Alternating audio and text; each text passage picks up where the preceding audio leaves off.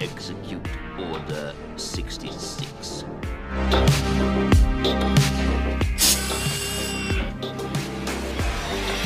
Marty! You've got to come back with me! Where? The future! Okay, motherfucker.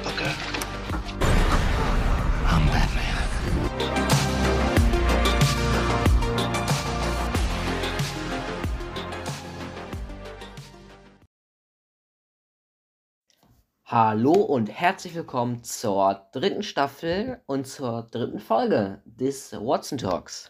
Bis gleich. Herzlich willkommen im Watson Talk, eurer Nummer 1 Anlaufstelle, wenn es um Filme, Serien, Comics und Videospiele geht. Hier erscheinen wöchentlich spannende Podcasts zu allem, was die Popkultur gerade so umtreibt. Und dieser Podcast ist erhältlich auf Spotify, Radio Public, Google Podcast, Breaker, auf unserem YouTube-Kanal und natürlich auf unserer Anchor-Seite.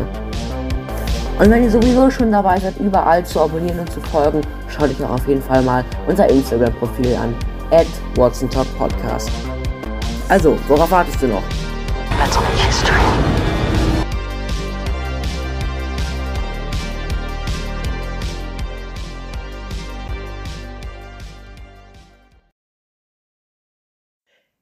Herzlich willkommen zurück hier im Watson Talk, dem Haus-Podcast aus dem Hause Watson.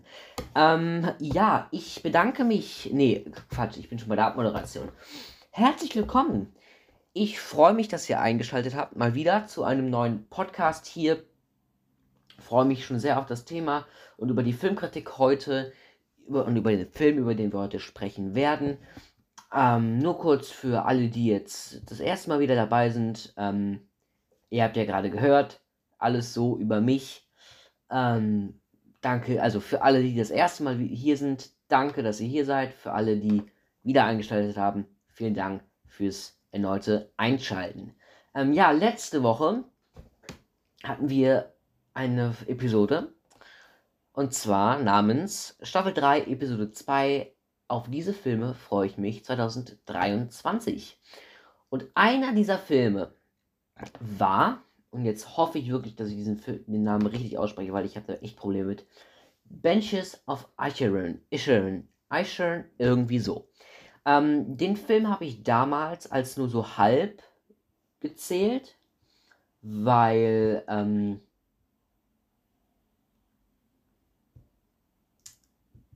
weil der Film schon erschienen ist zum Zeitpunkt, aber er ist 2023 in diesem Jahr erschienen, offiziell in den deutschen Kinos und ich habe ihn noch nicht gesehen gehabt und habe mich zu diesem Zeitpunkt auf diesen Film gefreut, deswegen denke ich mal, passt das so ungefähr und ich habe euch gesagt, ich werde diesen Film ansehen und ich werde dazu eine Kritik veröffentlichen. Diese Kritik ist nun hier. Wir sprechen heute zusammen über Benches of Icherin und ich würde sagen, wir fangen direkt an. Ich habe diesen Film an einem Sonntagabend in einem schönen kleinen Kino gesehen. Da war nicht viel Besuch in dem Film. Ich weiß nicht, ob das, äh, ob das ein schlechtes Zeichen ist oder einfach nur das Kino zu klein war oder irgendwie sowas. Aber gut. Ähm, ja, Regie geführt hat Martin McDonough, der natürlich auch mit demselben Cast oder mit dem ähnlichen Cast, und zwar ähm, Colin Farrell und Brandon Gleason, natürlich schon an ähm, natürlich schon an Brügge sehen und sterben gearbeitet hat, den ich wohl noch nicht gesehen habe, um fair zu bleiben. Ähm, der Film ist auf F der, äh, der, Fi der Film ist ab FSK 16 freigegeben. Ähm, er dauert ungefähr eine, nee, nicht ungefähr, dauert fast zwei Stunden, eine Stunde 54, erschien am 5.1.2023. Im Cast haben, wie gesagt, Colin Farrell, Brandon Gleason, Cary Gordon und Barry Keoghan. Ich müsste mir mal raussuchen, wie man die Namen alle ausspricht. Das habe ich ja öfters mal, hier, dass ich Namen nicht, äh, nicht kann. Und jetzt stellt man sich natürlich die Frage, jetzt stellt man sich natürlich die Frage, wow, ich bin echt, habe heute zu viel geredet wahrscheinlich. Worum geht es in Banishes of Icherin? Der Film behandelt zwei lange Freunde, Patrick und Combe oder Combe, die auf einer fiktiven irischen Insel leben. Seit einer Ewigkeit treffen sie sich jeden Tag um 14 Uhr, um Bier zu trinken zu gehen. Doch eines Tages, als sich Patrick, als Patrick back home anklopft und niemand aufmacht, klopft, oh Gott. Doch eines Tages klopft Patrick bei Colm an und niemand macht auf. Patrick findet schnell heraus, dass Colm die Freundschaft beendet hat. Und mit dieser Aussage starten wir in die Kritik. Um fair zu bleiben vorher. Ich bin bei Filmen ja nie objektiv, das geht nicht. Ich versuche so objektiv zu sein, wie es geht, aber es ist immer die eigene Meinung und daran ändere ich auch nichts. Nee, ich, also ich versuche mein, meine Meinung an objektiven Standpunkten, so sollte ich es eigentlich lieber formulieren, festzulegen. Ich finde die Handlung schwammig, weil da und so und das und so, sowas meine ich damit. Das ist eigentlich überhaupt nicht objektiv. Sowas. Das war jetzt nicht auf den Film bezogen, by the way. Und ich möchte vorher sagen, ich habe ja auch in der letzten Folge darüber gesprochen, dass für mich im Jahr 2022 im Sommer eine Freundschaft zu Ende gegangen ist, nach jahrelanger, nach jahrelangem Kontakt und die ebenso plötzlich geendet hat. Und ich hatte natürlich auch viele Fragen und ich bin ehrlich mit euch und mehr möchte ich auch nicht sagen, weil das natürlich auch mein Privatleben und meine Privatsphäre ist, aber das kann ich auch sagen, es, ich habe, es, man hat es immer, oder ich persönlich habe es immer noch nicht richtig geschluckt. Ich habe immer noch Fragen in mir, warum und so Sachen. Äh, was steckt dahinter? Und das ist, damit liefert dieser Film einfach ein unfassbar interessante, eine unfassbar interessante Grundlage, weil das alles ja tagtäglich passiert. Und viele nicht wissen, wie sie damit umgehen sollen. Und genauso wie ich. Ich bin mir da auch nicht immer, oder war und bin mir nicht immer sicher, wie ich damit umgehen will oder soll. Und diese Frage ist einfach, ja, das, das, also nicht diese Frage, das ist einfach die Grund, die Grundlage des Films, was ihn für mich einfach so interessant gemacht hat. Ähm, natürlich erstmal die paar, noch ein paar Sachen vorweg. Also natürlich wunderschöne Bilder, allein, also wunderschöne, auf, wunderschöne Aufnahmen der irischen Natur. Ähm, das zieht einen absolut rein. Und jetzt, und das war jetzt auch die letzte so an so Kritikpunkt, Kritikpunkten. Jetzt gehen wir wirklich rein, ran an den Speck. Ähm, Patrick und Colm und die anderen auch wachsen einem schnell ans Herz. Man kann sich in beide, finde ich, gut reinversetzen. Ich war ähm, ich war am Sonntag auf einer Feier eingeladen mit meiner Familie und habe da mit Leuten über diesen Film gesprochen. Und jemand meinte, er könne sich einfach nicht mit diesen Charakteren identifizieren. Und das hat mich ein bisschen gewundert, weil ich persönlich kann mich mit denen sehr identifizieren. Weil sie haben einfach, ich meine, sie werden nicht klar definiert als Menschen. Es wird angeschnitten. Patrick ist mehr der, der, der Humorfalle, der, der vielleicht etwas langsamer im Kopf ist, der gutherzige Mensch, der jetzt nicht so tiefgründig über das Leben nachdenkt. Und Korm ist halt mehr so der Nachdenkliche. Aber trotzdem werden beide nicht so krass definiert, dass man jetzt sagt, ich kann mich deswegen nicht auf den reflektieren, weil er ist grundlegend anders. Beide Aspekte werden nur angehaucht, insofern, also insofern nur angehaucht. Ich meine, ein Grund Be des Beendens der Freundschaft ist ja, ähm, by the way, es wird zu Spoilern kommen in dem Film. Es wird zu Spoilern kommen. Also wenn ihr den Film unbedingt auch sehen wollt und noch nicht gesehen habt, jetzt abschalten, zurückkommen, wenn ihr den gesehen habt. Ja. Ähm, der Charakter von beiden wird nicht so so definiert, dass man ihn nicht auf sich reflektieren könnte. Wisst ihr, wisst ihr, was ich meine? Also, sie werden schon irgendwie definiert, aber ich persönlich finde nicht, dass das so, dass man das sich nicht. Also, ich persönlich habe mich in beiden wieder selber gefunden, einfach weil beide recht einfach gestrickt sind, was in dem Fall nicht schlimm ist. Ne? Also, sind für, fand ich jetzt waren keine tiefgründigen Charaktere, was es gut gemacht hat, weil ne? man sieht sich einfach selber darin. Und was ich eben schon angerissen habe, die Prämisse des Films ist einfach, irgendwie genial. Es ist eine Kindergartengeschichte. Er will nicht mehr mit mir befreundet sein. Sie will nicht mehr mit mir befreundet sein. Gibt ihm aber als, als Erzählung, als Hintergrund eine ganz tiefe Art und lässt einen darüber nachdenken, was, was los ist. Was, und selber über seine eigenen Freundschaften reflektieren, die auseinandergegangen sind. Aber der Film repräsentiert auch eine Midlife-Crisis, das Angst vom Ende, den Wille, etwas zu hinterlassen, das bleibt. Michael Jackson, den ich ja sehr verehre, wie ihr wahrscheinlich wisst, hat eins gesagt. ich glaube, er meinte, it's not the goal to be immortal, but to create. No, nee. It's not the go it's not the goal to never die, but to create something that will. Äh, nee. It's not the goal to live forever, but to create but to create something that will. Und das ist, was ja Calm will.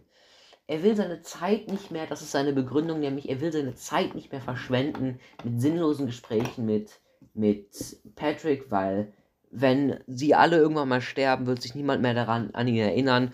Und er hatte zwar nette Gespräche mit Patrick, aber ähm, keiner wird sich an ihn erinnern. Und deswegen möchte er Musik schaffen. Und ja, also steckt auch die Frage der, der Midlife-Crisis und dem Angst vom Ende und dem, dem Wille, dass etwas von einem ewig Leben steckt auch mit drin, was auch die Vielschichtigkeit des Films tatsächlich bewe beweist oder darlegt. Ähm, und ich finde es auch schön, dass beide Charaktere irgendwie nachvollziehbar sind. Man versteht zwar, dass dass Calm was hinterlassen möchte, was lädt, aber man, ich, man sieht, man denkt auch, der arme Patrick, die waren ewig befreundet.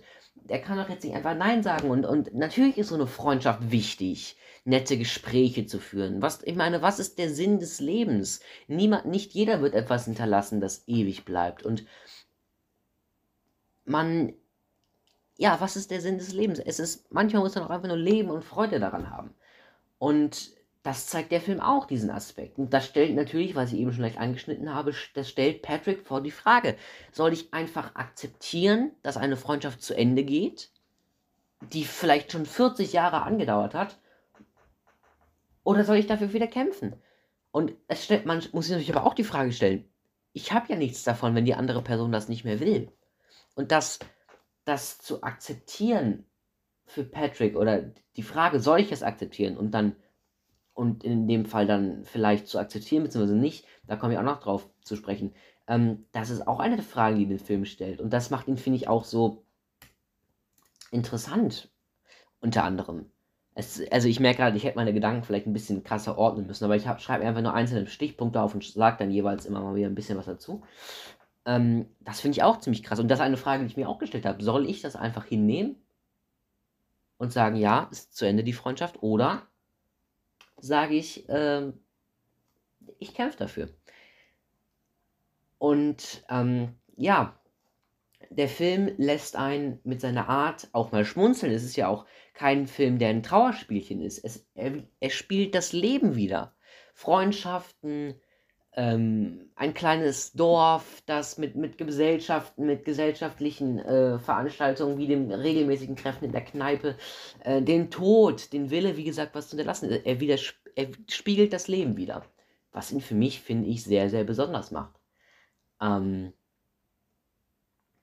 und das ist ein, also ja, ich habe jedoch natürlich auch ein paar Probleme mit dem Film. Ich finde, der Film endet am Ende so ein bisschen in einem Leerlauf man weiß nicht, was jetzt passiert. Ähm, es gibt, er gibt einem keine, keine Antwort. Er, er sagt dir nicht, was habe ich jetzt gelernt? Was nehme ich mit aus dem Film? Er, er, er gibt einem am Ende nichts Substanzielles, was auf der einen Seite gut ist, weil man sagt, ich, er sagt nicht, was richtig ist. Er sagt nicht, das musst du und das sollst du und so und so, sondern er lässt sich selber drüber nachdenken. Und es zeigt einfach, dass dieser Film den Anspruch hat, dass jeder selber drüber nachdenkt. Und der Film, für mich persönlich, ist er so genial, nicht weil die Handlung so genial ist oder weil alles so toll ist, sondern einfach weil, oder Dialoge so geil sind, sondern einfach weil der Film einen über diese Sachen nachdenken lässt. Und das ist der Anspruch. Und deswegen wäre es auch ein großes Problem gewesen für mich, hätte ich mich mit den Charakteren gar nicht identifizieren können. Weil am Ende, wie gesagt, lässt man, man muss sich selber ein Ende zusammenmalen. Was auch ein Schwachpunkt sein kann, weil man sich natürlich auch denkt, man fokussiert sich auch irgendwie auf die Handlung und will ja auch was daraus haben. Was ist jetzt? Und der Film lässt diese Frage offen. Ähm, und das ist Fluch und Segen zugleich. Für mich persönlich. Ähm, ja, ich gucke jetzt mal gerade noch nach, ob ich jetzt noch irgendwas vergessen habe. Genau, das Ende lässt einen selber entscheiden, was jetzt weiter, wie es jetzt weitergeht, was, was denke ich mir jetzt, was ist, wie geht's weiter, wie geht es zwischen den beiden weiter, das weiß man ja auch nicht direkt. Ähm, und es stellt sich, wie gesagt, die Frage, soll ich das Ende einer Freundschaft, Freundschaft einfach akzeptieren? Ähm, und deswegen, weil der Film für mich absolut persönlich ist und es gibt sicherlich bessere Filme als diesen Film, da will ich auch gar nicht drüber reden, aber darüber hinwegsehen, es gibt bessere Filme, natürlich, wie es, von jedem, wie es zu jedem Film bestimmten Film gibt, der besser ist, aber der Film hat einfach mich dazu gebracht, über das, ja, über alles mehr nachzudenken, hat einem eine Geschichte vorgehalten, die nachvollziehbar ist, die einen mitfühlen lassen hat und gesagt, ich weiß genau, wie die sich fühlen und es war eine emotionale, äh, emotionale Angelegenheit, aber letzten Endes doch ein Film, den ich jedem zu gucken empfehle. Ähm, er hat natürlich auch seine Stellen, die etwas unangenehmer sind. Äh, Stichwort Finger, ihr werdet wissen, was ich meine. Aber ähm, ich kann den Film eigentlich auch für jede Altersklasse irgendwo empfehlen, abgesehen von diesen Fingerszenen, wie gesagt. Ähm, ich, ich muss auch sagen, ich stimme dem FSK 16 nicht wirklich zu. Ich finde, der Film ist für jeden wirklich irgendwie sehenswert und ein, ein Must-See des Jahres 2023. Und dementsprechend gebe ich Banishes of Asherin 8 von 10 Punkten. Das ist jetzt meine Meinung. Es würde mich sehr interessieren, was eure Meinung ist. Schreibt mir gerne auf Instagram oder in die Kommentare, je nachdem. Ich habe erzählt, dass bei YouTube gerade wir ein paar Probleme haben, aber demnächst, wir arbeiten daran, das zu fixen und demnächst werden die Podcasts auch wieder auf YouTube hochgeladen werden. Ähm, aber jetzt erstmal sind wir ja wieder Spotify und die ganzen anderen Audio- und Podcast-Devices, aber das kommt schon wieder. Und äh, das war's soweit zu The Banishes of Aisharon. Ähm, ich ich guck mal gerade in meinen Letterboxd-Account, ob wir irgendwo oder ob ich irgendwo nennenswerte, Entschuldigung, ähm, nennenswerte Sachen noch geschaut habe, um jetzt zu entscheiden, ob ich noch ein, ein, äh, wie heißt es, Flashback dran setze oder nicht. Ich erinnere mich nicht, nicht mehr ganz genau. Ähm, aber ich, ja, wisst ihr was, wir machen mal eins. Ich habe nämlich einen netten Film gesehen und wir sehen uns nach dem Intro wieder, nach dem Flashback-Intro. Bis gleich.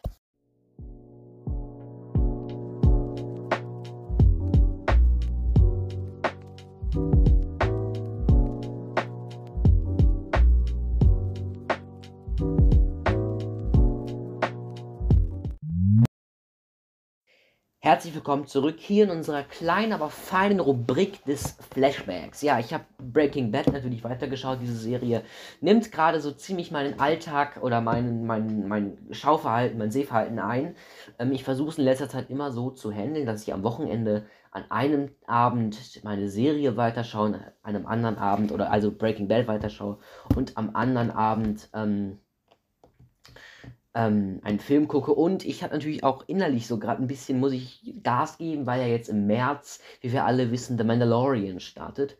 Ich davor nochmal Endor gesehen haben möchte und jetzt auch in diesem Jahr endlich The Clone Wars wirklich schauen möchte. Die ganzen Star Wars äh, Event, äh, die ganzen Star Wars Serien einfach nachholen.